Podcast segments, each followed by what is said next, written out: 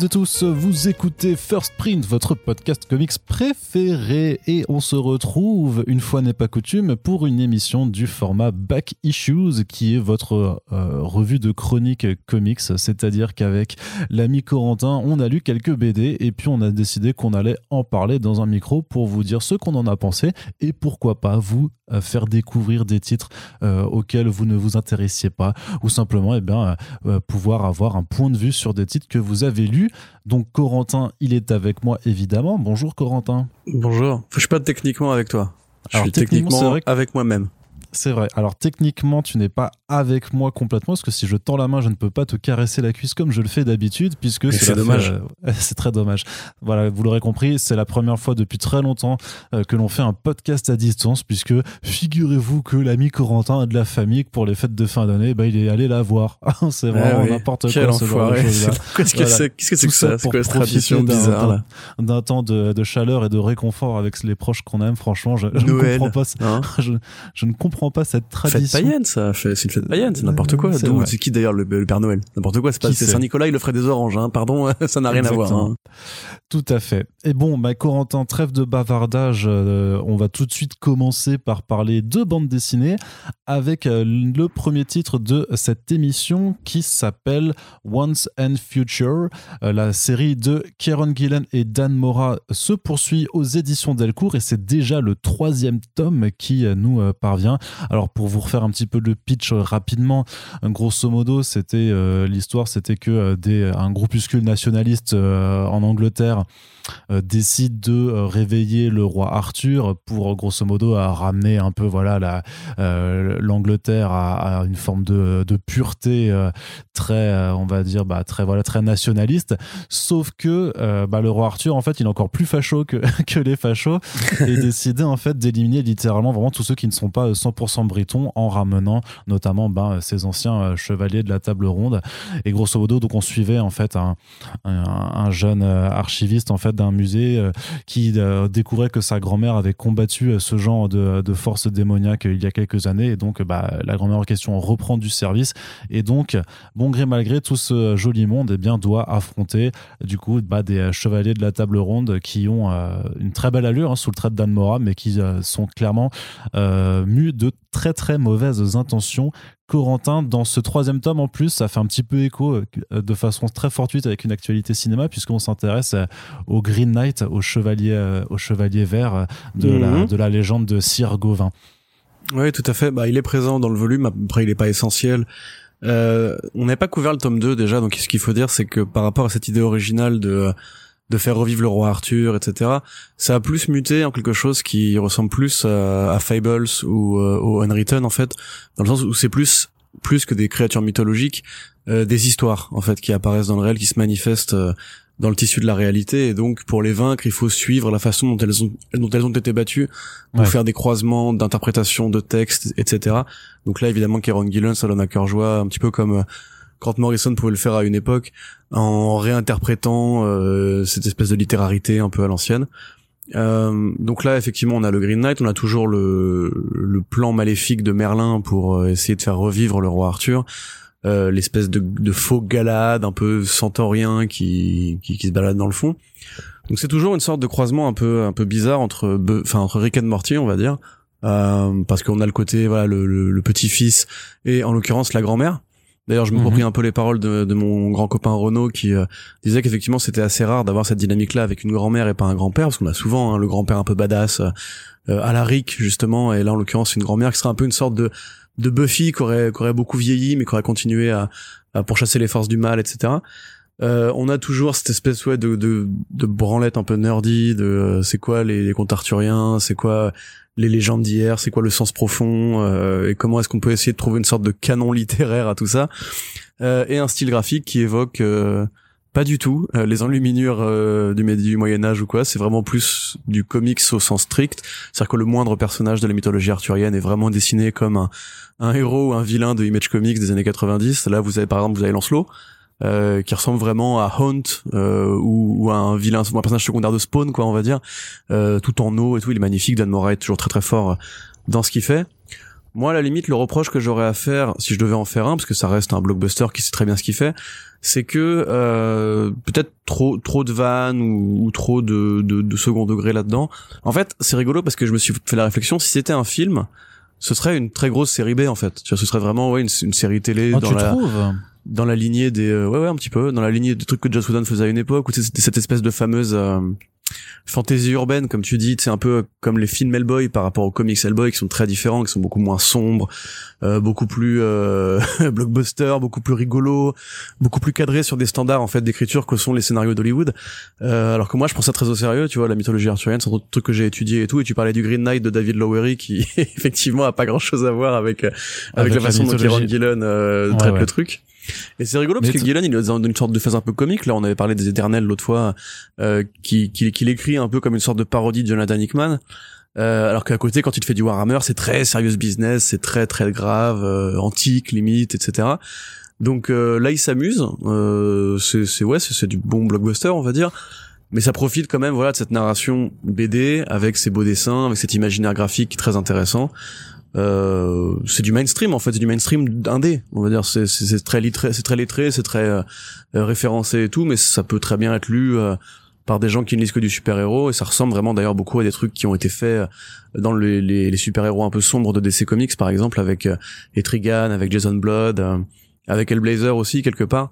Donc enfin ça reste une très bonne lecture. Je sais pas si t'avais des trucs à, à commenter là-dessus. Ouais, bah sur le côté blockbuster indé, c'est vrai que T'as raison, parce que même factuellement, c'est un blockbuster. Euh, donc, c'est un titre qui est paru initialement chez Boom Studios et qui fait partie vraiment des titres de Boom qui ont permis à l'éditeur de s'imposer vraiment comme, euh, comme un nouveau faiseur de petits miracles dans le comics indé. Et, euh, et clairement, enfin, les, les, chiffres de vente de même de la série en single issue sont, sont assez phénoménaux euh, par rapport à ce que peut connaître euh, le comics indé, même chez euh, les plus gros, les plus gros titres de, de Image Comics. Après, je suis pas forcément d'accord avec toi sur le côté humoristique. Enfin, j'ai pas trouvé que, que Kieron Gillen fait tellement dans la vanne ou se prend pas forcément au sérieux là-dessus. Et, justement que en fait, c'est une façon de, même pour quelqu'un, tu vois, qui, euh, bah, à l'inverse de toi, n'a pas forcément étudié euh, les mythes arthuriens euh, pendant ses études. Je trouve que c'est quand même une bonne façon, en fait, de, les revisiter, d'autant plus que de, bah, Delcourt a la bonne idée de, alors je sais pas si c'est fait dans la V ou pas, mais en fin de volume, tu as quand même des pages explicatives un peu qui t'expliquent grosso modo, bon, c'est qui ces personnages et c'est quoi, grosso modo, les grandes lignes de leur histoire.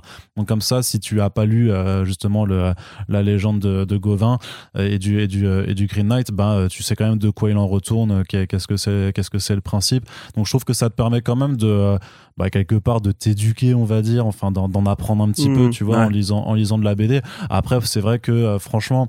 Moi, je suis pas forcément le plus grand fan des années 90, de Haunt, Spawn et tout ça, mais je trouve que le cara design de Dan Mora, c'est, c'est une vraie dinguerie en fait, parce qu'ils sont à, bah, c'est des créatures qui sont euh, que tu as l'habitude de voir quand même comme des preux chevaliers, comme des, des, personnages gentils. Après là, Kieron Gillen, il a clairement décidé de prendre ça euh, sans dessus dessous et de dire bah en fait non, Arthur c'était un, un gros facho, Merlin c'est une sorte de, de zombie euh, qui ressemble vraiment à la mort quoi, à limite. Ouais, c'est ça. Ils sont ils sont vraiment tous affreux, mais par contre sous le trait de Mora, ils ont un cara design que je trouve complètement taré et et ça ça il y, y, a vraiment des planches et puis c'est très violent dans la violence graphique donc forcément moi ça ça me plaît il y a vraiment des scènes de combat ou même des exécutions qui sont bah, qui sont ultra graphiques et euh, qui moi me font font très plaisir donc c'est vrai vrai que tu as ce côté là du euh, c'est un titre en creator owned mais dans, la, dans le découpage, dans la mise en scène et dans la façon dont ça va quand même assez rapidement, et surtout même avec le cliffhanger de, de, troisième tome, euh, vraiment, oui, effectivement, tu es dans une catégorie de, de très gros divertissement. Et, et d'ailleurs, c'est chouette de voir la série continuer parce qu'à la base, ça avait été annoncé. Hein, même par Delcourt comme une comme une série en trois tomes. Et finalement bah il y en a un quatrième déjà de sortie. Je crois que le cinquième il est en cours d'être fait. Donc c'est ça se voit aussi que l'équipe créative bah, prend du plaisir euh, en plus bah, d'avoir du succès. Et donc c'est pour ça que, que ça continue de la sorte. Donc euh, moi je suis vraiment... Euh, on pourra en reparler si on fait un back issues VO, mais en fait, quand tu lis ce qui suit directement ce tome-là, en fait, tu comprends exactement pourquoi il a voulu continuer, quelle idée il a eu par rapport justement aux interprétations dans le temps des mythes arthuriens. Je vais rien spoiler du tout hein, pour ceux qui la lisent en VF, mais il y a vraiment en fait, j'ai envie de dire que limite ces trois tomes pourraient presque être juste l'intro de la série Et on pourrait aller beaucoup plus loin et s'amuser vraiment avec euh, ce que sont les histoires en fait et la façon dont différentes sociétés posent différents regards sur les mêmes histoires. Juste un truc aussi, c'est que euh, on n'a pas parlé. Euh, tu l'as dit au début de, de, présenter la série, c'est des, nationalistes, pardon, des, des fachos, enfin des, des brexiteurs un peu énervés, l'équivalent un peu local de, de nos amis de l'ultra droite, comme disaient les médias, qui réveillent le roi Arthur. Et en fait, tu peux même t'amuser à voir la série, alors en plissant un peu les yeux, comme une sorte de grosse allégorie du Brexit, euh, à tel point que justement Gillen revient régulièrement mettre des éléments qui évoquent l'actualité politique du Royaume-Uni. Euh, Par exemple, là il y a un, chevalier Bort. Euh, Bort dans, dans, les textes médiévaux c'est Bors et donc Bors au présent ce serait Boris. Vous cherchez un Boris célèbre au Royaume-Uni, peut-être que vous aurez des, des, indices sur ce que ça veut dire. Ah c'est trop fort ça. Euh, voilà, il y, y, a aussi bah il y a cette, cette, scène où le Green Knight apparaît, ils sont dans un bar euh, pareil de, de skinhead quoi grosso modo. Enfin de, de nationaliste patriote euh, mes genoux. Euh, et clairement enfin Gillen te dit tout le bien qu'il pense de ces gens-là on va dire. Donc il euh, y, a, y, a, quand même du fond politique aussi.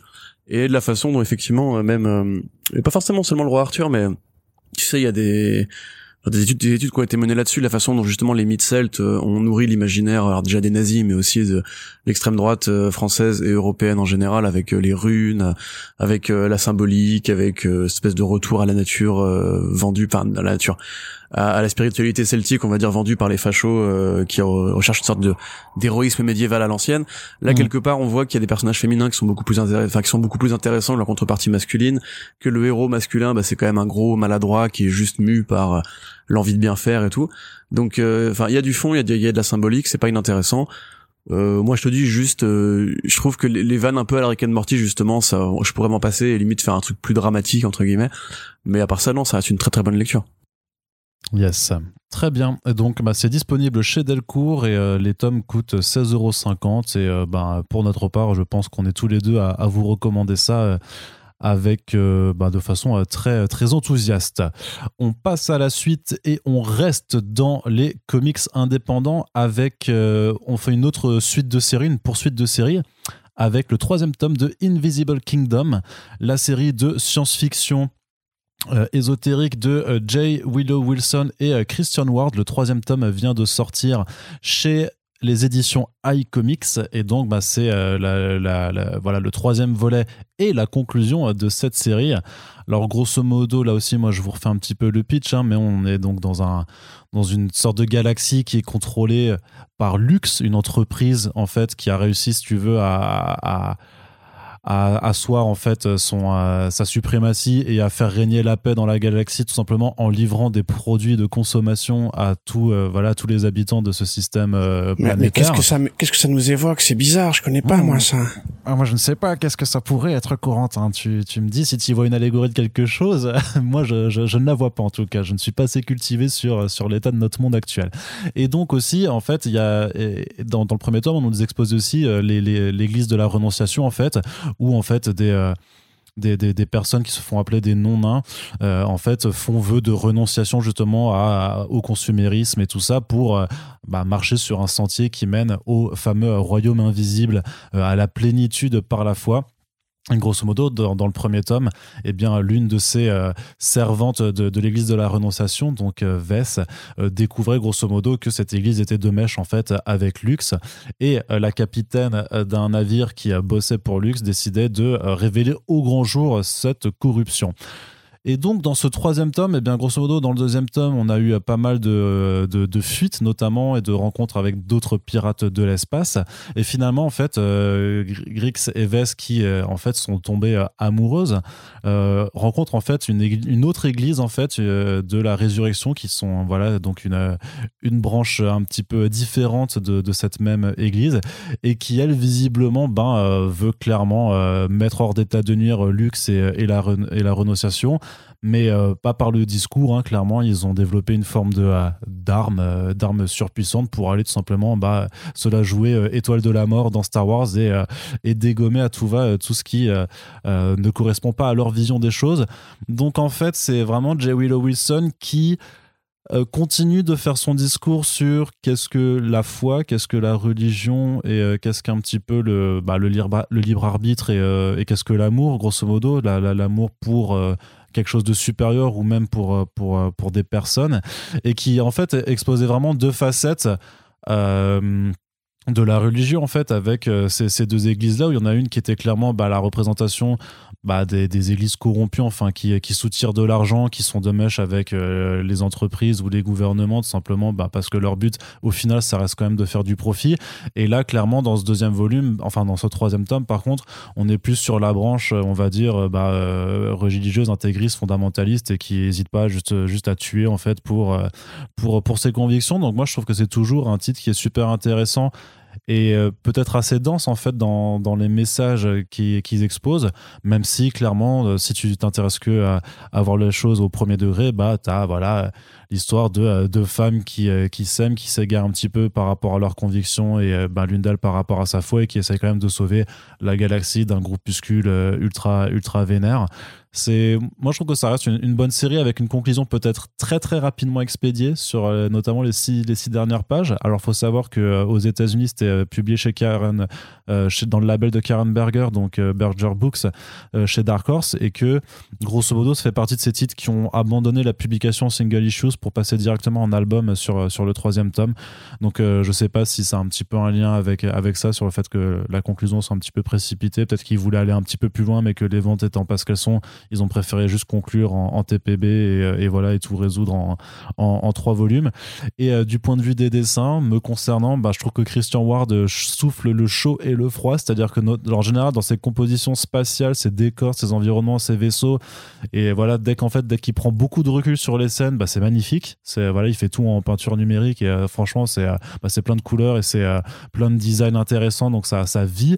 Par contre dès qu'on est plus dans les scènes de dialogue et qu'on est proche des personnages on voit que très clairement, il a pas l'air de vouloir y donner, euh, de vouloir y passer beaucoup de temps. Il y a quand même pas mal de visages qui sont pas très beaux. Il y a quelques cases vraiment où même euh, en termes de remplissage, il a fait clairement un pot de peinture euh, couleur unie sur le fond de la case et, et voilà et ça se voit. C'est pas terrible. Donc c'est un peu mitigé. Je trouve que par rapport, le premier tome était vraiment avait déjà un petit peu ses écueils, mais je trouve que ça, ça s'accentue un petit peu sur sur la fin. Donc voilà. Bon, mais par, par contre, je suis quand même assez assez content de de voir la conclusion de cette série. Corentin, je te laisse la parole après ce long monologue. Oui, moi graphiquement, je trouve ça relativement uniforme euh, de, de l'un vers l'autre, enfin d'un tome à l'autre, on va dire. Euh, là, quelque part, ce qui, ce qui sauve, on va dire, le dessin, c'est justement il y a plus d'environnement, il y a cette scène où elle est devant les écrans et tout, qui est très jolie. En fait, voilà, Christian Noir est très fort pour faire des, des effets, on va dire, c'est-à-dire que les scènes c'était déjà le cas avant, les scènes de vaisseaux en pleine page, les scènes de déformation de la réalité ou les gros effets de lumière ou euh, j'espère qu'on n'entend pas les mecs qui font du jardinage derrière moi, ça m'énerve un peu. Euh, les mecs qui font juste, et pardon, les vaisseaux qui justement font des belles batailles spatiales ou des, des belles courses, euh, etc. C'est toujours assez joli. Au niveau des couleurs, là, on est quand même sur un niveau très très élevé de, de performance. Hein. C'est vraiment une BD qui limite n'a pas été ancrée, c'est quasiment que de la colo. Euh, mais effectivement, ouais, moi j'avoue, je trouve ça quand même un peu euh, Enfin, c'est un produit qui est très particulier. Nous, on est les premiers à espérer que les dessinateurs se sortent un peu justement de cette espèce de mécanique classique du, de la page ancrée, dessinée, lettrée, etc.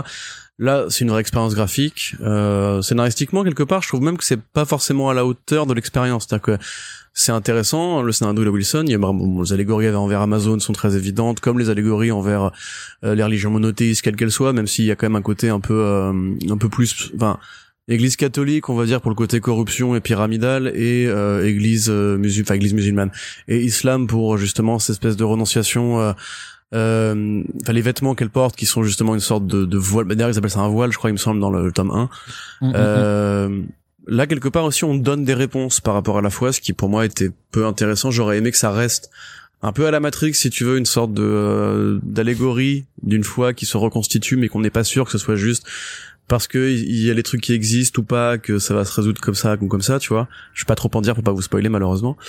Euh, sinon ouais non enfin c'est une bonne BD on va dire c'est une bonne BD de science-fiction. Le récit est intéressant. Il y a toujours cette espèce voilà de de la féminité qui passe par euh, par différents trucs. C'est ce côté aussi euh, renoncer à sa foi pour l'amour ou bien trouver un équilibre entre la foi et l'amour euh, qu'est-ce que le sexe euh, comment le sexe peut dialoguer avec euh, l'envie de spiritualité et tout par contre derrière ouais je trouve les, méchants assez archétypaux la construction de l'univers en fait qui parfois est très intelligente et qu'on va désamorcer avec un truc en mode ça c'est pour vous en fait qui lisez la BD ça c'est un truc que vous pouvez emmener avec vous euh, regardez comparer avec des situations du réel, quand par exemple il y a un scandale financier ou un scandale euh, d'une grosse compagnie qui se fait choper, comment vous réagissez, etc.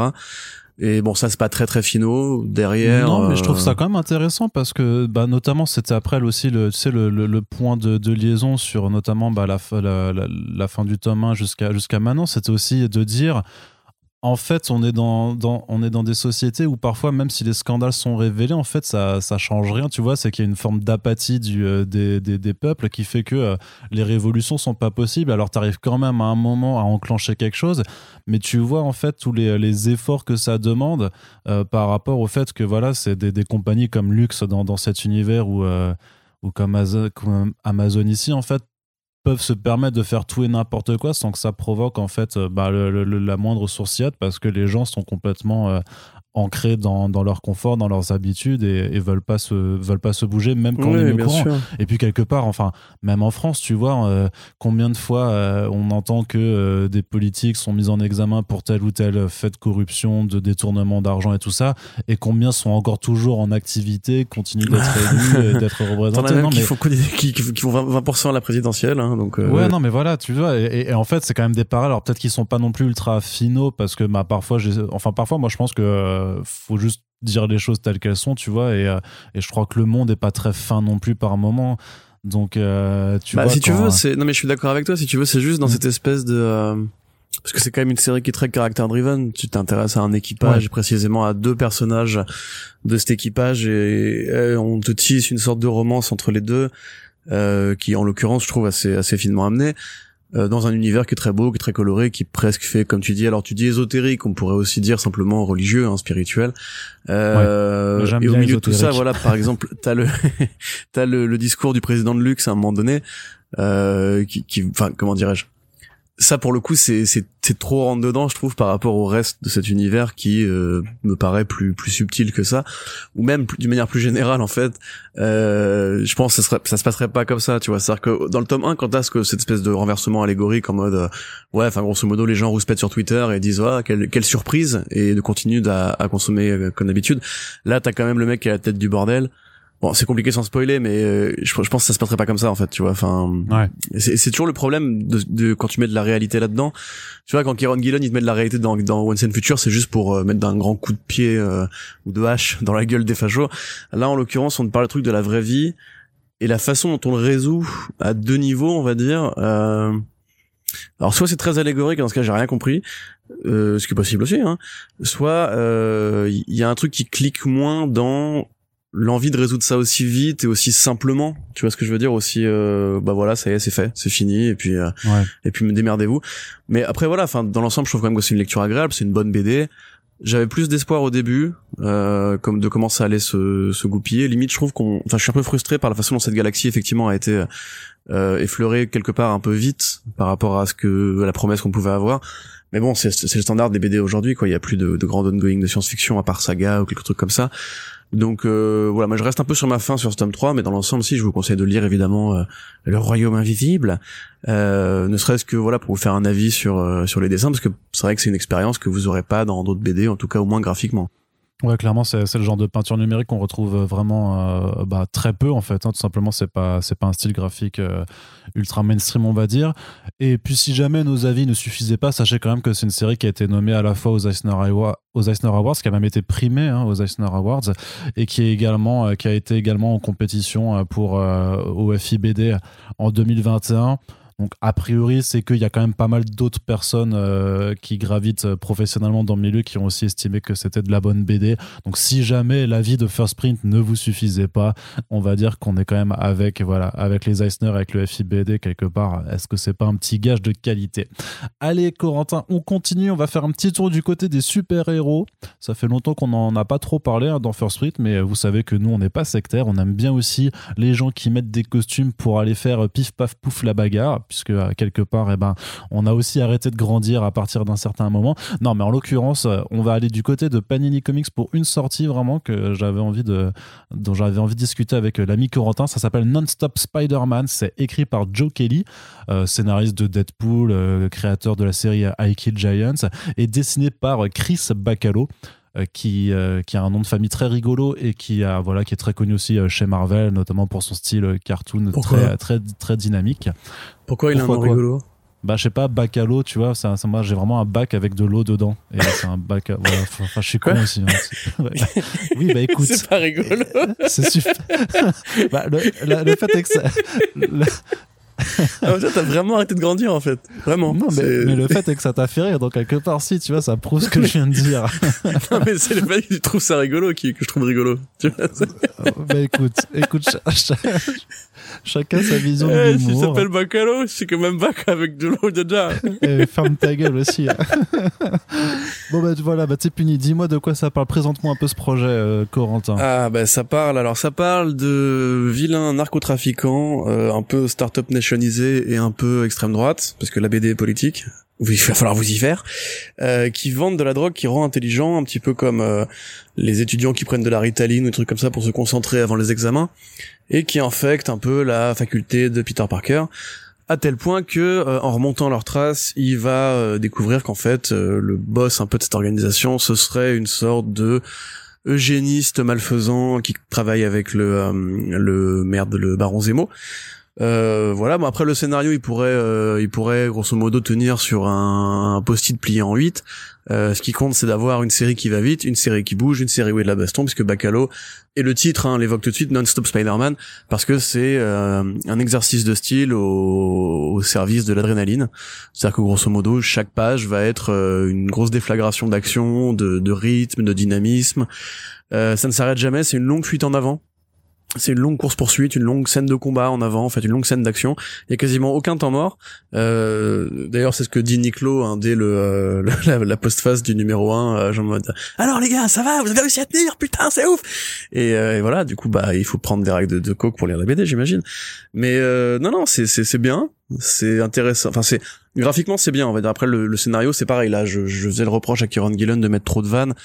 Euh, bon, Joe Kelly, voilà, c'est Spider-Man. euh, Enfin, genre c'est Ah, c'est Deadpool, c'est mais Deadpool, c'est lui qui a fait le Voilà. Deadpool euh, qui brise le 4 Comique, murs et ouais, tout ouais, ça. tout Donc fait. euh, le, le- la vanne et il connaît. Et puis Spider-Man, c'est un vanneur de toute façon, donc c'est pas forcément.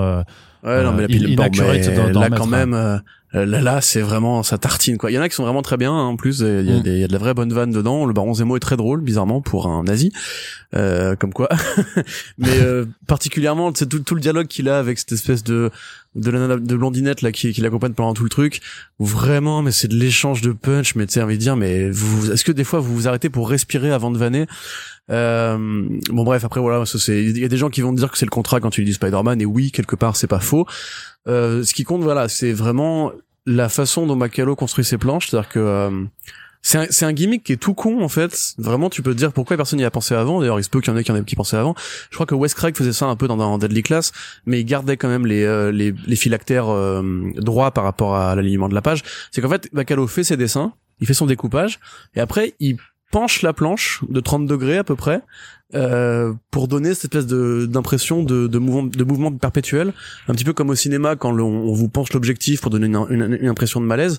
Là ça donne l'impression d'un mouvement qui va de gauche vers la droite qui monte ou qui descend Euh, pour faire une sorte de dialogue euh, rythmique en fait.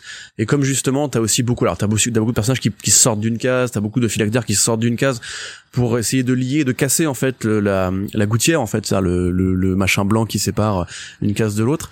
Euh, c'est vraiment un truc oui qui se lit vite euh, sauf si vous voulez lire toutes les vannes euh, qui se lit vraiment avec beaucoup d'énergie. Et encore une fois c'est du Geoff Darrow dans le texte on va dire. C'est à dire qu'il n'y a pas enfin l'impulsion scénaristique ou thématique elle est là. Comme on l'a dit voilà il y a un côté euh, nous les nous les, les, nazis euh, purgeons les sales jeunes euh, étrangers ou immigrés avec les drogues qui vont les rendre intelligents puis les tuer. Euh, voilà ça c'est le, le fond du texte on va dire.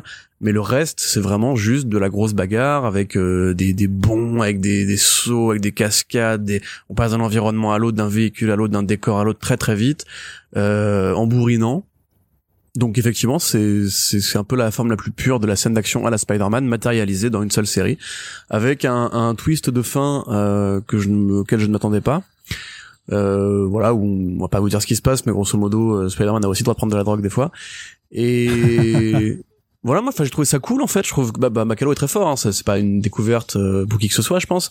C'est cool d'avoir ce petit projet qui effectivement a pas euh, envie de réinventer grand chose et change rien, rien, rien du tout ça se met vraiment en parallèle de, de des séries de Slot, euh, pardon, de Spencer euh, et de tout ce qui se fait en termes de Spider-Man plus sérieux. Enfin, on n'est pas dans Life Story, on n'est pas dans Friendly Neighborhood non plus. On est vraiment sur un truc qui est juste un gros défouloir. C'est limite une sorte d'épisode de cartoon quoi. Après, Bacalo il a un style qui fait très dessin animé de base, mais là on est vraiment sur ouais du, du cartoon années 90 à fond, euh, qui est défouloir, qui est plaisant, qui a ce petit euh, engagement politique un peu un peu énervé. Alors tout le monde Enfin, beaucoup de gens diront, enfin, beaucoup de gens, beaucoup de nazis advocates euh, diront ouais mais attends le baron Zemo c'est pas un nazi, euh, c'est son père le nazi, lui c'est un mec qui est plus euh, pour la survie des forts au, détriment des faibles et tout. Bon là il se trouve que Bacalo a décidé que ce serait un nazi, voilà c'est bon, on va pas non plus un chien sablier. et voilà, enfin les vilains sont, sont sont pour le coup assez marrants. Enfin il y a deux vilains précisément qui sont dans le volume qui sont pour, le coup assez marrants. Et puis ouais, ce petit ce petit propos sur l'Amérique qui a été fondé par les par les immigrés c'est satisfaisant, ça fait de mal à personne, quoi, et l'expérience graphique est, cool. Voilà. Mais au-delà, au-delà de faire du mal à personne, moi je trouve que c'est même mieux en fait que, que pas mal d'autres titres Spider-Man qui sont publiés au même moment, et notamment, moi je suis désolé pour lui, mais le Nick Spencer, tu vois, qui est quand même vraiment euh, chiant euh, pour pour être euh, pour, pour peser mes mots. Non, mais faut dire ce qu'il il est vraiment pas fameux. Après, il faut savoir hein. que Arnaud a tout lu. Hein, c'est. oui, non, j'ai tout lu, mais parce que je fais des, j'ai dû faire des éditos euh, pour pour la publication, quoi. Tu vois, c'est pas pour autant que je vous le recommande, hein, clairement. Et, et, et là, en l'occurrence, ben vraiment, si si t'en as eu marre de, de, Nick Spencer parce que ça ça avance pas ou juste parce que c'est juste pas très intéressant, là, t'es quand même dans une proposition qui je trouvais vachement plus honnête, même d'un point de vue purement divertissement. Et alors, par contre, vraiment, et c'est pour ça que je voulais qu'on en parle un petit peu. Moi, je connais, je suis pas un, énorme connaisseur de Chris Bacalo, hein, je te, l'avoue.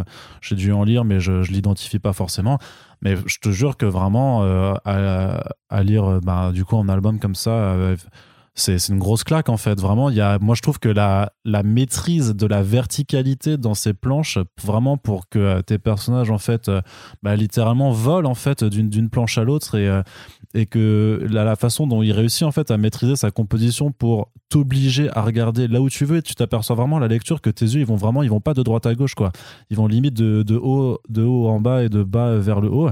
Et je trouve qu'il y a y a une prouesse en fait dans le dessin dans ce qu'il a fait qui est assez incroyable. J'aime bien la façon dont effectivement tout est un peu tourné sur le côté pour avoir en fait bah, des, euh, des, des, cases avec des angles enfin avec des angles de, euh, de vue qui sont beaucoup plus euh, plus larges en fait qui permettent de, de mettre plus de choses et donc il y a vraiment un jeu sur le découpage et sur la façon dont tu travailles tes planches pour avoir cette verticalité qui, à mon sens, mérite vraiment le coup d'œil. En fait, c'est vrai que peut-être que vu que ça va à 100 à l'heure aussi et euh, que le propos en soi est voilà assez succinct au final c'est pas un truc que tu vas mettre longtemps à lire en tant que thème mais par contre je pense que c'est vraiment le genre de BD où tu as intérêt si tu aimes bien vraiment bah, l'art séquentiel bah là c'est clairement un bel objet pour juste poser tes yeux sur les planches, regarder comment Bacalo a construit euh, son, dessin et, euh, et admire aussi un petit peu même le niveau de détail et, et vraiment la, la puissance en fait des scènes d'action, la façon dont il arrive vraiment quand enfin tu sais il y a des parfois il traverse des vitres ou je sais pas quoi, tu fais ouais quand même tu sens que c'est violent.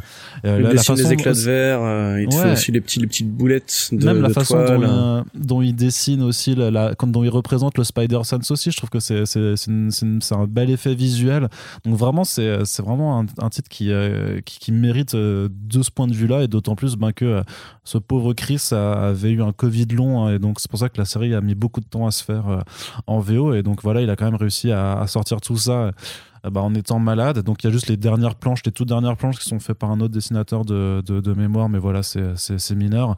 Et, euh, et, voilà, c'est trop cool. Je t'avoue que moi, par contre, la fin, je la trouve pas ouf du tout. Enfin, je sais pas, du coup, la suite a déjà été annoncée en VO. C'est un titre qui s'appellera euh, Savage Spider-Man. Et je t'avoue que je sais vraiment, vraiment pas quoi en penser. surtout que de toute façon, c'est pas Chris Bacalo qui dessinera la suite, quoi. Donc, à voir. Mais mais même sans la je veux dire même si même si voilà même si ça appelle à une suite ça c'est un tome qui se lit très bien en, tant que tel euh, tout tout seul quoi. Donc euh, voilà moi c'est quand même un truc plutôt sympathique là qui est sorti en cette fin d'année euh, chez Panini et dont j'avais envie de parler. Donc c'est dispo chez eux pour la somme de 17 euros Oui. Et j'ai pas dit que c'était pas sympathique. Hein. Euh, ah j'ai dit dis pas que tu, que tu n'as pas dit ça. j'ai dit que c'était voilà, c'était beau, c'était un peu vain quoi. C'est sympathique. Euh. Enfin, disons moi, en fait, je préfère le Bacalo de Doctor Strange euh, que je conseillerais plutôt aux gens d'ailleurs si vous avez pas lu le Strange Aaron The Last Days of Magic par exemple, où là pour le coup je dis pas que ça va plus loin parce qu'effectivement là euh, enfin il y était quand même vraiment des très très belles planches.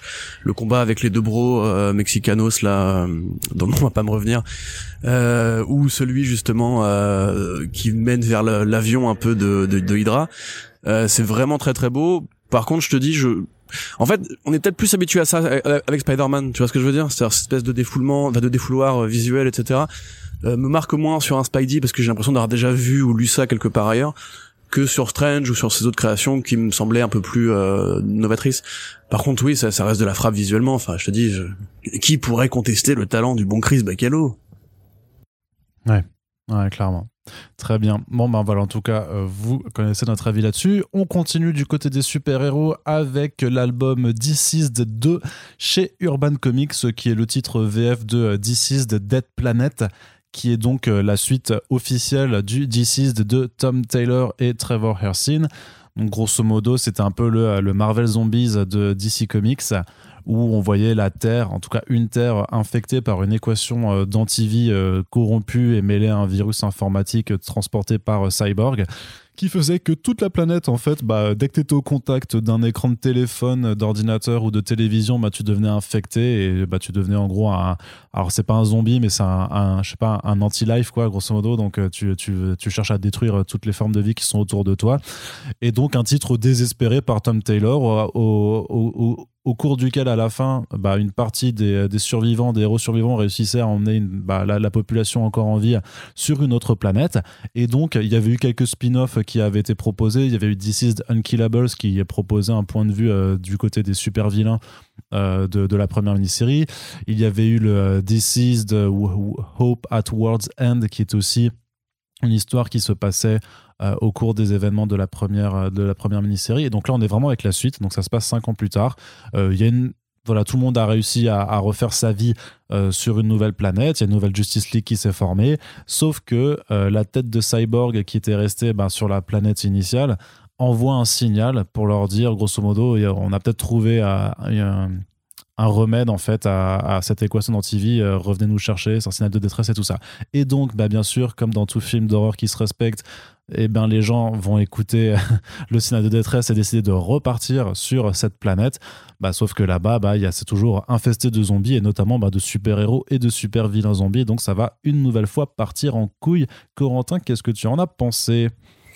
Euh, bah là encore une fois, je trouve ça efficace, euh, mais pas renversant. C'est-à-dire que de toute façon, Tom Taylor, c'est un peu moi le, à la fois le le compliment et la critique que j'aurais à lui faire, c'est que c'est un mec qui n'est quasiment que efficacité. C'est-à-dire quand il avait fait, c'est un truc qui m'avait fait arrêter Injustice en fait très rapidement, c'est que je trouvais, j'avais l'impression de lire si tu veux un, un gars qui aurait adoré euh, Walking Dead ou Game of Thrones, euh, dépouiller tout ce qui n'était pas utile et rentrer là-dedans en mode bon voilà on, va s'éclater les gars ça va être rythmé ça va être de la violence ça va être des morts à chaque numéro et tout ça va être brutal et vous allez prendre votre pied là euh, alors par rapport au premier DC je trouve ça un peu moins surprenant forcément euh, comme tu dis c'est vraiment une suite de films d'horreur euh, et qui est bien agencée il y a une très très bonne connaissance de l'univers euh, de l'univers d'essai Bon après, c'est pas, pas, pas, surprenant, voilà. Euh, particulièrement de la Lindar, qui est un truc qui m'a fait très plaisir. Constantine a un rôle très important dans cette suite. Euh, mais voilà, enfin c'est vraiment le, mec qui je pense est euh, un, un, crowd pleaser, comme on dit euh, chez les Américains. C'est-à-dire qu'il sait exactement quoi donner au public en fait. C'est-à-dire que là, grosso modo, il te fait de l'émotif, de l'émotif avec euh, euh, Damien Wayne, par exemple. Voilà, t'as vraiment des répliques, tu sais qu'ils sont écrites pour le fan moyen en fait, en mode genre ah putain, ah, c'est ah c'est vidéo, ouais, j'aime bien ce qu'il a dit là et tout. Et je fais, je fais un petit câlin, j'aime bien. Euh, il, il, te met des couples parce que comme il y a un gap temporel, il te met des couples aussi ensemble et tu te dis bah oui c'est oui, bah effectivement, bah oui, mais bien sûr, évidemment. Euh, et puis il te fait des bastons que t'avais envie de voir et tout. Donc c'est vraiment en fait un, titre satisfaisant à, à 800% parce que tout est fait pour être satisfaisant. Les caractérisations de personnages sont exactement faites pour caresser le fan dans le sens du poil ou lui, donner exactement ce qu'il espérait voir dans un futur possible.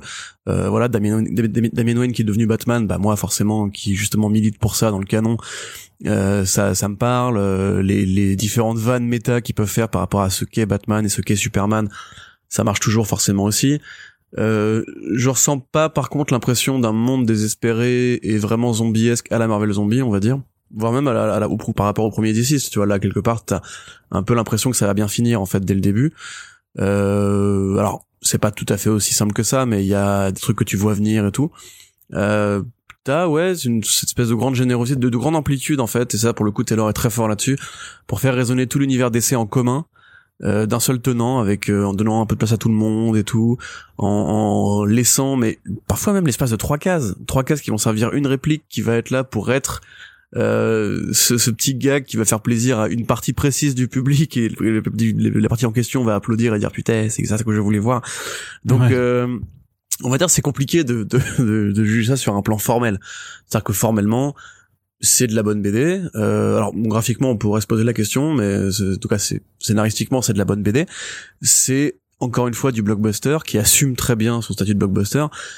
C'est très généreux, c'est presque une sorte de petite crisis en fait euh, dans la façon dont ça utilise tout l'univers et pour mettre des, des, des, menaces de niveau crisis en avant euh, tout en étant euh, tout, en étant voilà très simple en fait. Ça ça ça pose pas de grandes questions aux personnages ça va pas redéfinir la dynamique de d'ensemble des, des groupes.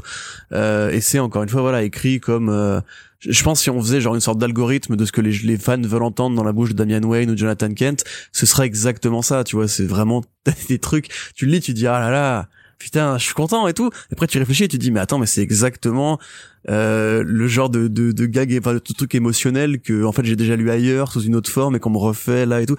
Donc euh, moi j'ai rien de me laisser faire tu vois j'ai laisser de, me, laisser avoir par, par Tom Taylor parce que je pense que lui il le fait sincèrement sauf que là bah, il faut qu'il mette beaucoup de personnages en même temps donc il a pas la place de faire de, de, des dialogues très compliqués de la, du build-up de l'exposition et tout donc il faut que tout il faut que tout, tout aille très vite et donc quand il a l'occasion de placer un petit moment d'émotion il le place ce qui fait qu'il a toujours l'air un peu euh, à la fois gratos et à la fois bienvenu les combats sont sont cool euh, dans l'ensemble euh, ouais mais ça fait moins horreur pour moi tu vois c'est vraiment ça ça fait voilà micro crisis euh, dans un petit univers fermé cerclé. Euh, t'as même des trucs avec euh, avec les New Gods tu vois qui vraiment mais là je te dis en tant que président du fan club officiel de Jack Kirby euh, ouais. quand il t'écrit juste il te met il te met un, un personnage dans une case qui sert à rien et tu te dis ah putain il est là lui c'est c'est sympa. Et après il te fait une réplique par rapport à la famille et tout tu te dis ah bah oui effectivement mais c'est je dis c'est impressionnant de voir comment le mec a très bien compris à la fois l'univers d'essai et ce que les gens vraiment espèrent trouver dedans. Tu vois, il donne vraiment exactement ce que tu veux qu'il donne à tel moment, euh, à tel point que limite euh, Tom Taylor a peut-être euh, un, algorithme ou un fanboy ou un, fanfictionneur extraordinairement talentueux. Euh, ce qui fait quand même qu'à la fin de la lecture, t'es très content, mais tu sais que ça va pas te marquer, euh, ça va pas te marquer comme, comme Injustice a, a pu marquer les gens, tu vois. C'est une bonne suite, c'est un très bon volume, c'est un très bon récit et qui vraiment pour moi n'est même pas un plaisir coupable c'est un plaisir simple en fait. Même un, plaisir assez sain parce que quelque part comme c'est fait par un auteur et tu sais ce qu'il vaut en dehors de ça tu te dis bah oui il s'amuse il se fait plaisir et il te régale toi. Euh, par contre je dirais pas que c'est un indispensable. Tu vois je dirais que c'est très bien. Et ça peut très bien accueillir les fêtes de Noël justement on va dire dans ce côté euh, laissez-vous tenter. Mais euh, par rapport à tout le tout le bruit qu'a fait DC aux États-Unis. Moi, j'ai rattrapé du coup les deux séries pour euh, lire euh, Dead Planet, enfin DC 2. Euh, je trouve quand même que c'était plus plus noir, plus plus violent dans le premier quand même, tu vois. Ah oui, clairement, non, non, mais il y a même une forme de réponse en fait, parce que la construction de D6 de premier du nom, c'était quand même qu'à chaque chapitre, dès, dès que quelque chose pouvait aller de mal en pis, bah ça, ça allait de mal en pis. Alors quelque part, c'est peut-être parce que Tom Taylor était en, en, reflet, enfin en, train d'écrire un truc qui était complètement le reflet de ce qu'il était en train de vivre aussi, enfin de ce qu'il de ce qu'il constatait du monde, et quelque part qui est toujours vrai en 2021. Euh, en tout cas, moi, à titre personnel, j'ai l'impression que dès que ça peut aller euh, pire, bah ça, ça fait quoi. Mais et donc là, tu as une forme de réponse où ça reste euh, relativement sombre, violent. Il y a quand même des, des sacrés moments un peu de, de là tu vois tu vois ce personnage zombifié apparaître et tu fais wow putain ça va chier grosso modo. Hein. Tu dis aïe aïe aïe c'est quoi ce, ce, truc? Mais effectivement t'as une construction qui est un petit peu bah, à l'inverse de DC. Alors ça veut pas dire qu'à chaque chapitre ça va de mieux en mieux. Non parce que jusqu'au bout en fait on va quand même te faire te mettre bien en stress. Mais grosso modo tu sens que Tom Taylor a quand même envie d'être justement puisque euh, là ses personnages principaux c'est la jeunesse d'ici. Hein, c'est Jonathan Kent, c'est Damian et on sait qu'il les adore ces personnages-là, et eh bien on sent qu'il a quand même envie d'être euh, d'être un peu du côté de euh, bah, peut-être comme euh, Miller sur Golden Child, tu vois, sur la jeunesse qui est qui incarne un peu une forme d'espoir et une forme d'optimisme, et ce même dans des situations qui sont un peu plus difficiles. Quelque part, moi, vu que en ce moment je suis, moi j'aime bien les récits ultra sombres, cyniques et jusqu'au boutiste, ça m'a un petit peu décontenancé d'être moins dans cette ambiance désespérée. Mais après, comme tu le dis, le cheminement il est quand même assez exceptionnel dans la façon dont il arrive. C'est vrai que tu t'en rends même pas forcément compte parce que maintenant avec Tom Taylor, en fait, t'as l'habitude. Le mec, il gère d'ici, clairement. Il gère les ensembles de personnages. Il l'a montré à des, à vraiment à des, des, centaines de fois maintenant, depuis des années. Donc, en fait, t'es pas surpris de, de, de, en fait, de, te rendre compte après la lecture, avec le recul, qu'en fait, t'as quand même vu, euh, ouais, je sais pas, une quarantaine de personnages différents et que c'était super organique, tu vois, que tout le monde avait un petit peu sa place, qu'il y avait pas de, tu sentais pas de forcing pour l'un ou l'autre et que, ouais, ça paraissait juste naturel alors qu'au final, t'avais que quand même euh, que sept numéros.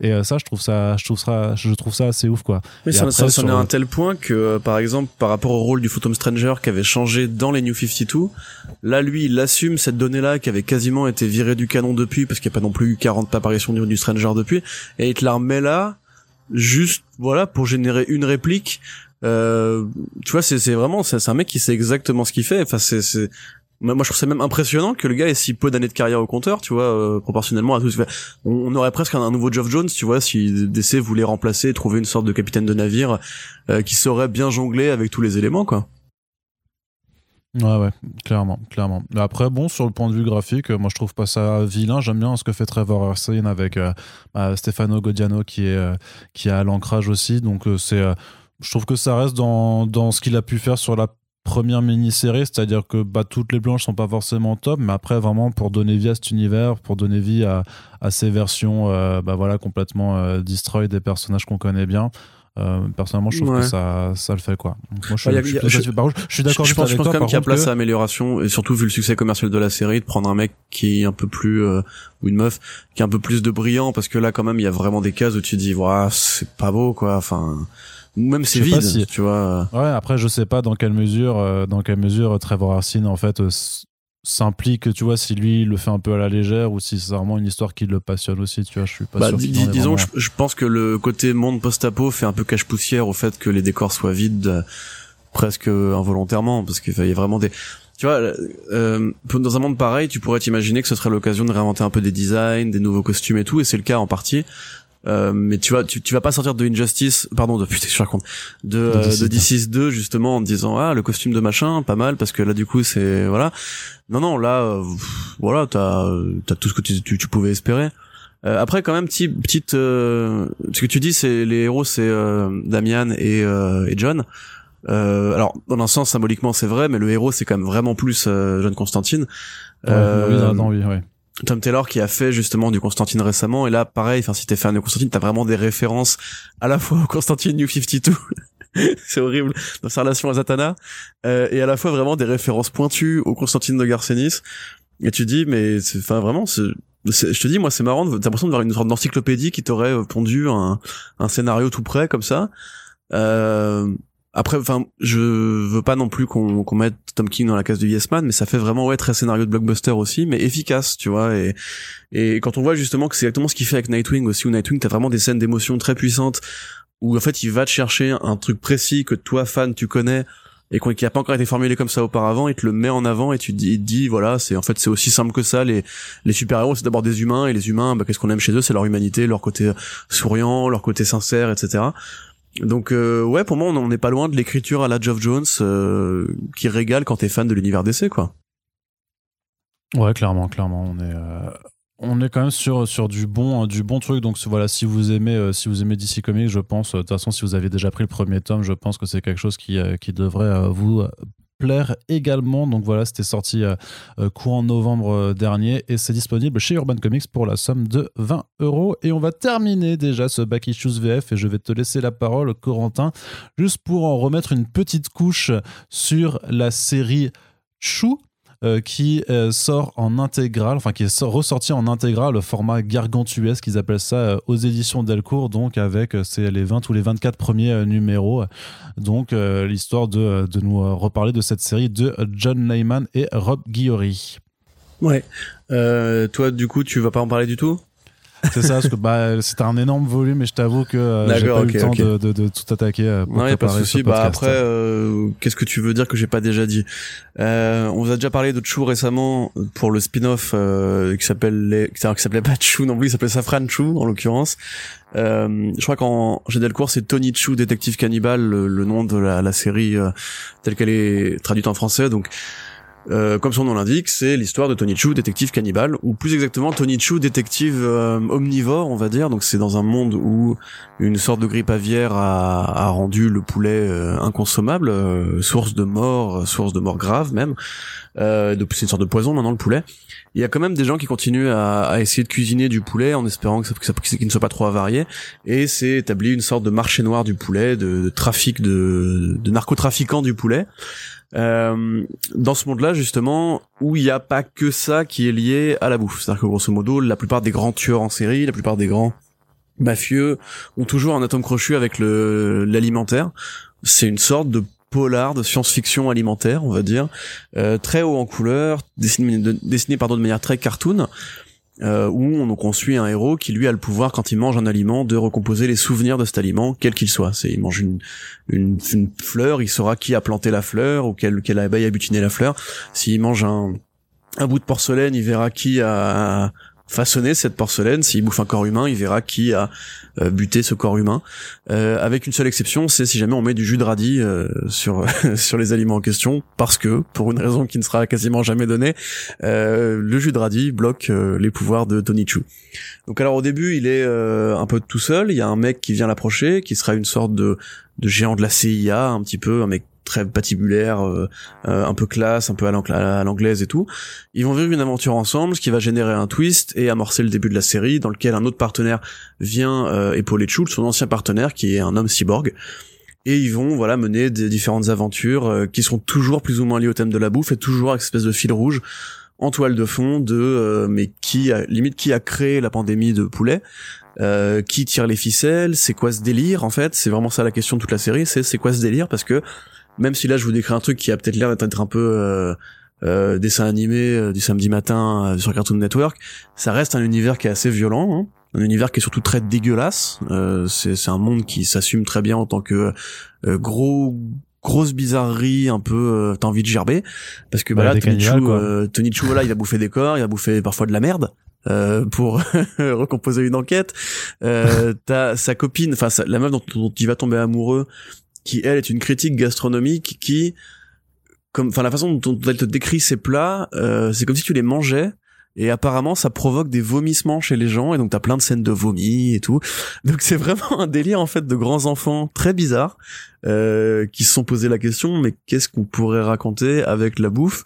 Et partant de cette idée là en fait ils ont développé tout un monde de vampires, euh, de, de de grands complots, services secrets, milliardaires, trafiquants de drogue et tout, avec ouais une sorte de, de thème commun fédérateur où les chefs cuistots sont tous des, des, grands malades, où les flics sont toujours dépassés, il faut toujours se remettre à Tony Chu qui est le seul qui a l'air de, de s'intégrer un peu à cet univers, euh, où tout est bizarre, et où rien n'est normal, vraiment rien n'est normal, du dessin aux aventures, aux péripéties, au dialogue, aux résolutions de problèmes, rien n'est jamais normal c'est vraiment un, un, truc unique en son genre en fait et qui est même unique à la bande dessinée parce que je pense pas que tu pourrais faire ça même en dessin animé. Il y a des trucs un peu bizarres comme ça. Ça fait un peu Tartakovsky euh, dans, dans le dessin au sens où c'est vraiment très euh, ouais, très, très, très, Cartoon Network très anguleux et rond à la fois. Il y a, y a aucune envie de réalisme aucune velléité de réalisme à part dans le rapport à la mort parce qu'il y a quand même des morts assez assez fréquentes et assez omniprésentes souvent assez crado aussi Euh, et voilà, enfin c'est une mythologie euh, très entière. C'est la série la plus connue de John Lehman et Rob Guillory qui continue à se vendre aujourd'hui. Euh, alors j'ai pas moi eu l'occasion de feuilleter l'intégrale, enfin la, réédition en intégrale. Euh, Attends, je vais, je vais, la chercher juste à côté de moi si t'as jamais si, jamais t'as une question vas-y, vas-y, vas-y. Non, mais c'est juste pour savoir les, les contenus éventuels euh, pour tout ce qui est bonus ou, ou, ou couverture ou préface, postface et compagnie. parce que partant de cette espèce de, de série, euh, alors je sais pas exactement si ça a reçu des prix ou quoi, mais il me semble que c'est considéré comme un petit chef-d'œuvre de la BD quoi qu'il en soit. Ça a failli être, adapté à plusieurs reprises en série d'animation. Euh, Aujourd'hui, John Lehman continue à développer cet univers-là avec le crossover avec Outer Darkness et le spin-off Safran Chou sur sa petite sœur. Euh, Safran, voilà, qui elle pour le coup peut connaître les secrets des gens avec qui elle mange un, repas identique. Euh, mais on est vraiment ouais sur un, un, truc qui est à la fois fascinant dans sa connerie, est génial dans son exécution. C'est-à-dire que c'est vraiment un petit polar en fait. D'ailleurs, John Lemon avait fait du du polar chez DC aussi à une époque. Il avait écrit la série Detective Comics, euh, bon, qui n'était pas aussi bien évidemment. Et t'as le trait Rob Guillory qui lui après a fait Farmhand, dont on avait déjà parlé à plusieurs reprises, qui sur une sur une sorte de pente euh, comparable de trucs bizarres et, et complètement non sensique. Euh, mais une fois que vous lisez cette, cette série là, en fait, c'est c'est ouf parce que non seulement ça tout tout a du sens parce que tout est bien défini et tout c'est pas vraiment enfin je dis que c'est un délire mais c'est vraiment écrit hein. il y a vraiment un scénario avec des personnages des protagonistes et tout. Et en fait à chaque volume on se demande mais quelle va être la nouvelle bizarrerie qu'ils vont trouver? Euh, qu'est-ce qu'ils vont pouvoir inventer comme conneries avec euh, avec les aliments avec euh, toute de complot qui s'ouvre comme une mystery box à la, à la Abrams on va dire et qu'on a envie de voir résolu à la fin? Euh, la fin de la série de Chou qui est vraiment une superbe fin. D'ailleurs vraiment, euh, bon, il faut quand même supporter évidemment euh, cet humour un peu particulier, mais c'est vraiment une fin poignante et tout. Il y a vraiment plein plein de trucs super euh, et beaucoup d'humanité qui sont mises dans, ces personnages. c'est d'ailleurs quelque part, enfin c'est pas forcément utile de l'évoquer, mais le nom de Chou parce que Tony est un héros d'origine asiatique. enfin voilà, il y a vraiment plein de trucs super cool à dire dessus. Je, on pourra probablement consacrer un, une émission plus longue euh, à Chou précisément, euh, si on a envie d'évoquer, je ne sais pas, par exemple, un, un, un dossier plus global sur euh, la bouffe dans les comics, par exemple, ou le véganisme dans ah les comics, parce que c'est c'est clairement une BD qui donne plus envie de manger de la viande, hein, hein? Ouais, puis il y a quelques titres qui sont sympathiques dans, ouais, bah, dans cette thématique. Il y a il y a Get Giro, il y a pas mal de trucs à faire. Je voulais écrire un dossier là-dessus à une époque, mais euh, bon, c'était avant la fermeture, euh, enfin un moment d'année de Comics Blog. Mais euh, je crois qu'il y a encore le, le, le, brouillon dans le bac. Mais bref, donc euh, voilà, lisez Chou, c'est vraiment super cool. Bon, je pense qu'on en a déjà assez parlé au fur et à mesure des podcasts qu'on fait. Euh, accessoirement, je, je, le place aussi pour pour pour le dire. Il y avait récemment un, un jeu de rôle papier Chou qui était en développement. Où pareil, l'idée c'est de proposer aux joueurs en fait de d'imaginer, enfin de, de reproduire la créativité un peu bah, un peu bizarre de de John Lehman en imaginant de nouveaux chefs cuistots, de nouveaux scénarios absurdes et tout. Donc si jamais euh, ça vous donne intérêt, je crois que c'est encore en financement actuellement. Et puis sinon, bah la série on a en intégrale. Euh, on remercie Delcourt pour ce travail d'intégrale qui permet de faire découvrir à prix réduit des œuvres comme Invincible, euh, comme Chu, comme Martha Washington bientôt aussi, des trucs qui vraiment font partie des chefs-d'œuvre de leur catalogue. Et je, moi, je pense sincèrement que là, en l'occurrence, si vous avez un humour comme moi et Arnaud, si vous avez cette espèce d'envie de profiter d'une d'un polar qui justement voilà d'un feuilleton d'action et policier qui euh, ne peut être fait que en BD euh, on est vraiment sur de l'indispensable en l'occurrence voilà, donc euh, une édition, c'est 512 pages, il y a les 20 premiers numéros de la série, et en plus, il y a aussi un cahier graphique avec couverture, croquis, notes d'auteur et tout ça sur la fin. Donc c'est quand même un, ouais, c'est une belle, c'est une belle bête, hein, clairement. Ça, bah, clairement, si vous nous écoutez et que vous avez eu des étrennes pour Noël, euh, bah voilà, c'est clairement ce genre d'album hein, que, que, sur lequel vous pouvez vous rediriger. Effectivement, comme le dit euh, Corentin, il y a pas mal d'intégrales qui sont sortis ces derniers temps euh, chez Delcourt, donc on, on parlera un petit peu de ce positionnement, de, de, cette façon de faire vivre le fond de catalogue aussi avec Thierry Mornay prochainement dans, dans un Super Friends. Mais voilà, donc il y a Velvet qui est, qui est ressorti, il y a, y a Tony Chu, il y a Martha Washington aussi, c'est des très très beaux bébés. Et euh, bah voilà, bah, c'est des bonnes BD de toute façon. Quoi. Donc on, vous encourage à vous y intéresser.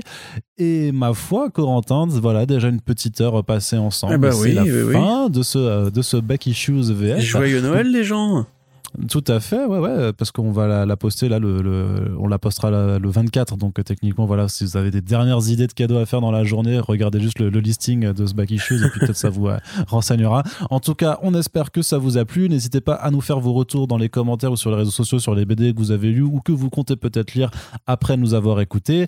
On vous rappelle que dans la description du podcast, il y a des petits liens pour euh, commander ces albums. Si vous avez, voilà, si vous avez pas peur de la commande en ligne et que vous êtes patient, bah, chez nos amis de Comic Zone à Lyon, ça permet de soutenir un petit peu le podcast. On vous rappelle que pour faire vivre les émissions, il faut les partager sur les réseaux sociaux. Et puis nous avons également une page Tipeee qui reste ouverte euh, H24. Donc voilà, pareil, si vous avez euh, trop de sous à Noël et que vous voulez nous, en faire profiter, mais surtout pour aider juste à, pérenniser le podcast dans son ensemble, eh bien vous pouvez aller faire un petit tour. On remercie toutes celles et celles qui nous soutiennent depuis euh, bien longtemps déjà. Et on espère vous revoir euh, ben, avec vos écouteurs pour le prochain qui arrivera aussi tout bientôt. Salut à Salut